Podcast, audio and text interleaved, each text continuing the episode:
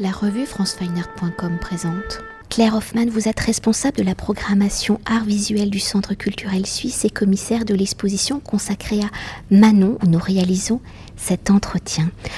Alors basé sur l'identité, la représentation de soi depuis le début des années 1970, Manon utilise son corps, son image, la construction identitaire comme langage de son écriture plastique, à la fois photographique, performative, installation architecturale, l'œuvre de Manon s'inscrit dans le mouvement féministe du milieu des années 1970 où elle y explore les transformations sociétales, les notions d'identité et de genre.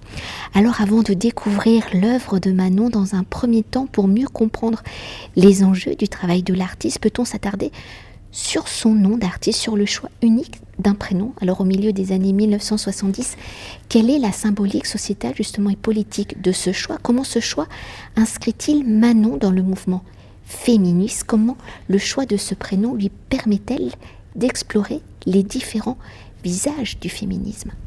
Oui, c'est beau de commencer avec le nom Manon parce qu'en effet, l'exposition n'a pas de titre, mais c'est Manon. Et euh, donc voilà, ça, exprime déjà beaucoup sur euh, la manière dont elle conçoit son propre personnage et comment elle conçoit euh, sa pratique artistique en tant que vraiment une sorte de fusion entre sa vie et sa création artistique. Mais par rapport au contexte historique dans lequel on se trouve dans les années 70, rappelons-nous que le droit de vote des femmes a été introduit au début seulement des années 70 en Suisse. Euh, donc euh, la, position de la femme dans la société est euh, bien sûr extrêmement politique. Il y a beaucoup de, rage aussi par rapport à cette lenteur du développement des droits des femmes dans, dans ce pays. Et donc, on est dans un contexte extrêmement conservateur. Et Manon, donc, avec sa pratique de performance, de d'environnement, introduit quelque chose de, de burlesque, de, de, de glamoureux, de, de festif et de extrêmement subversif par euh, justement tous ces choix euh, euh, artistiques et esthétiques qu'elle fait. Manon, donc, choisit son nom, Manon, et change de nom. Son nom de naissance est Rosemary Kuhn, mais elle veut avoir ce nom qui la sépare donc de, de toute attribution d'un nom ou d'un personnage dans le patriarcat qui peut être soit le père, soit le mari. Et donc, euh, c'est Manon, sans nom de famille, elle est euh, indépendante. Et pour poursuivre avec la construction de l'écriture plastique de Manon, comment justement son corps, la mise en scène de celui-ci sont-ils devenus l'un des vocabulaires de son écriture plastique et comment la dimension autobiographique hein, va-t-elle devenir le fil conducteur de son œuvre, de ses revendications féministes? Alors toute sa pratique, euh, comme je disais, est vraiment euh, une fusion entre euh, sa vie privée, son intimité et euh, un personnage, donc une image, une façade qu'elle crée. Et c'est tout, tout se passe dans cette tension euh, où en fait elle nous laisse rentrer, elle nous, elle nous ouvre euh, sa vie personnelle, sa chambre à coucher qui devient sa propre première œuvre, des, des, photos d'elle à nu ou dans des situations de, d'angoisse, de, maladie. Et en même temps, c'est la création d'une image, d'un, d'un univers qu'elle contrôle, de d'œuvres qu'elle euh, chorégraphie euh, de, manière extrêmement précise. Et donc il y a toujours cette euh, invitation à entrer dans, dans une vie et une mise à distance à travers cette création d'un personnage, d'une figure qui est cette Manon. Et pour éclairer hein, vos précédents propos, peut-on s'attarder sur la dimension des photos, hein, performances, et comment ici la photographie est-elle l'outil, le prolongement de la pensée plastique de Manon? Parce qu'on imagine qu'elle aurait pu aussi utiliser la vidéo, mais la photographie, j'ai l'impression qu'elle a une place très importante.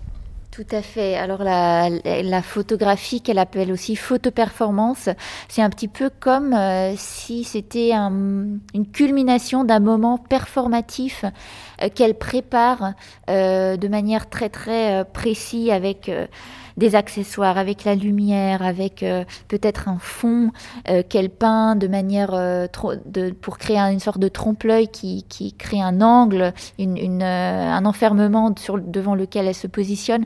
et après, elle, avec ses, gestes, ses poses, ses vêtements qu'elle utilise, tout ça, en fait, est un processus performatif qu'elle fige donc dans une photo. Donc je pense que ce, ce processus, on peut le ressentir, mais euh, elle choisit en fait de contrôler après l'image finale. Et euh, j'ai l'impression que c'est pour ça aussi que la photo correspond mieux à cette, euh, cette dimension d'une climax à un, moment précis que par exemple pourrait être la vidéo. Après, il y a d'autres pratiques, telles la performance qu'elle a vraiment pratiquée aussi, tout autant avec son propre corps qu'avec des corps euh, d'autres personnes, où euh, cet aspect procédural et de la durée et de l'endurance de moments euh, de contrainte justement par exemple, font partie de l'expérience et font partie vraiment constituante de, des œuvres.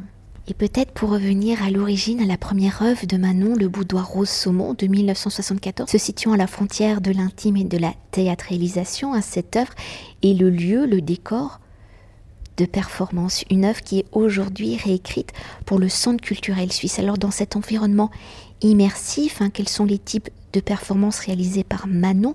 Et dans l'acte de la performance, enfin du oui, écriture éphémère au-delà du décor, quelles sont justement ces traces de performance que l'on voit ici aujourd'hui?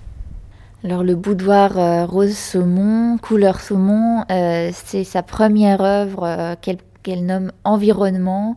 C'était sa chambre à coucher, donc c'était son univers privé. C'est là où elle avait euh, bien sûr toutes ses relations amoureuses, euh, sexuelles. Euh, il y a aussi un titre de journal qui dit Manon vit avec trois, trois hommes contemporainement. Donc on s'imagine tous ces éléments qui avaient quelque chose de extrêmement explosif du point de vue sociétal aussi, pas seulement artistique.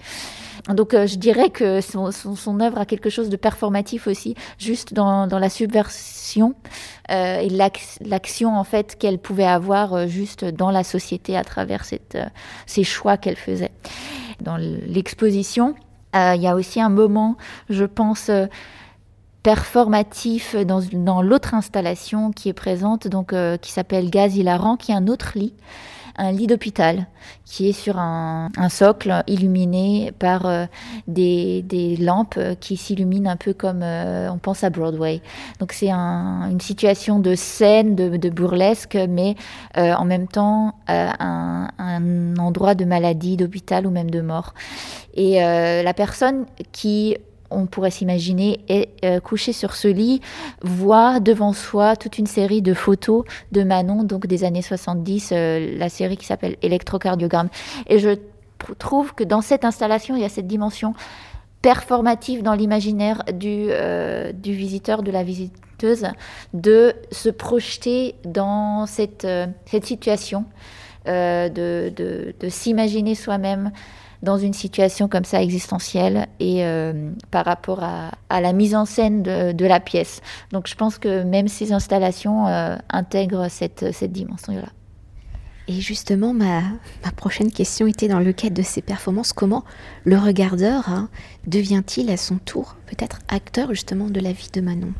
Oui, je pense que exactement cette, installation euh, l'Arcas euh, gaz hilarant euh, a, euh, une, dimension performative et, et, immersive de la part de, de, des visiteurs et des visiteuses, justement de se projeter dans cette, place qui est libre parce qu'il n'y a personne qui est couché dans ce lit. Et c'est la même chose aussi dans l'autre lit, donc le lit qui est au centre du boudoir. Donc dans, toutes ces œuvres, il y a quelque chose où on est justement invité à se projeter soi-même et euh, on aimerait euh, s'approcher, surtout dans le, dans, dans, le cadre du boudoir bien sûr, euh, et on aimerait toucher, on aimerait se plonger dans, ce, dans ce, cet univers chatoyant.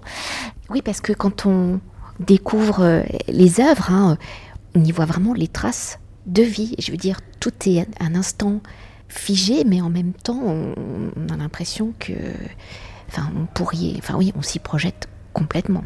Tout à fait.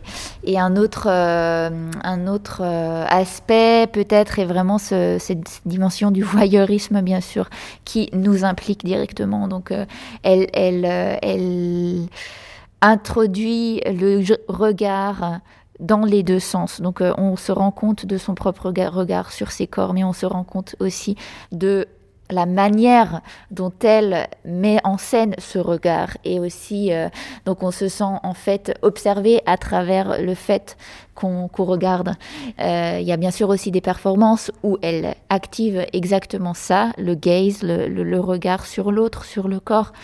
Euh, une, performance qui s'appelle Sentimental Journey qu'elle a fait en 77 à Amsterdam, où euh, elle euh, est assise sur une chaise toute seule dans une cage et les visiteurs sont invités à se positionner sur une chaise devant elle et la performance consiste au, à l'échange de regards d'une personne à l'autre et on connaît une autre grande artiste qui a fait cette sorte de performance aussi récemment.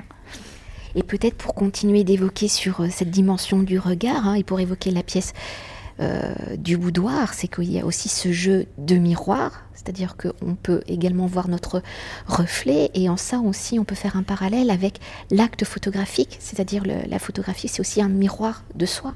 Tout à fait, bien sûr, oui, oui. Alors c'est quand on commence à parler du regard, je pense c'est un peu euh, infini dans, dans, ce, dans cet univers et tout à fait dans ce cabinet des miroirs, on est perdu dans, euh, dans un cabinet infini parce que du coup euh, l'espace aussi se reflète, s'ouvre et, et de, a des milliers de facettes. Et tout à fait, je pense que c'est vraiment quelque chose de, avec lequel elle travaille très très consciemment dans toutes ses œuvres, vraiment dans tous les médiums qu'elle a utilisés. Et une dernière chose hein, pour conclure notre entretien dans cette dimension rétrospective hein, de l'exposition de l'œuvre de Manon, parce que cette exposition fait partie euh, d'un cycle d'expositions consacrées à Manon. Alors quelles sont les œuvres qui y sont présentées, même si on les a un peu déjà décrites, et comment y sont-elles articulées? On commence euh, le parcours de l'exposition avec la série La Dame au crâne rasé. C'est une série de photos où on voit Manon jeune avec le crâne rasé euh, dans différents, euh, différentes position euh, dans des appartements, mais aussi sur les toits. Et euh, on voit que c'est Paris, parce que c'était pendant son séjour à Paris de plusieurs années qu'elle a créé cette euh, série importante. Ensuite, on poursuit le parcours et on découvre une sorte de chapiteau noir avec un toit luisant et quand on tourne autour, on découvre tout d'un coup cet intérieur du boudoir euh, illuminé avec des centaines d'objets mis en scène de cette euh, chambre à coucher. Et ensuite, euh, de l'autre côté d'un mur, tout d'un coup, un autre univers noir et blanc avec un sol de damier, avec ce lit d'hôpital et les photos noir et blanc de grande dimension qui s'appelle électrocardiogramme où de nouveau apparaît aussi ce damier, mais là euh, en tant que peinture murale euh, de trompe-l'œil qui semble faire un sorte d'angle dans lequel euh, le corps de Manon est serré et duquel après elle réussit aussi à, s'extraire et, et exploser le mur. Merci beaucoup. Merci beaucoup. Cet entretien a été réalisé par franceweiner.com.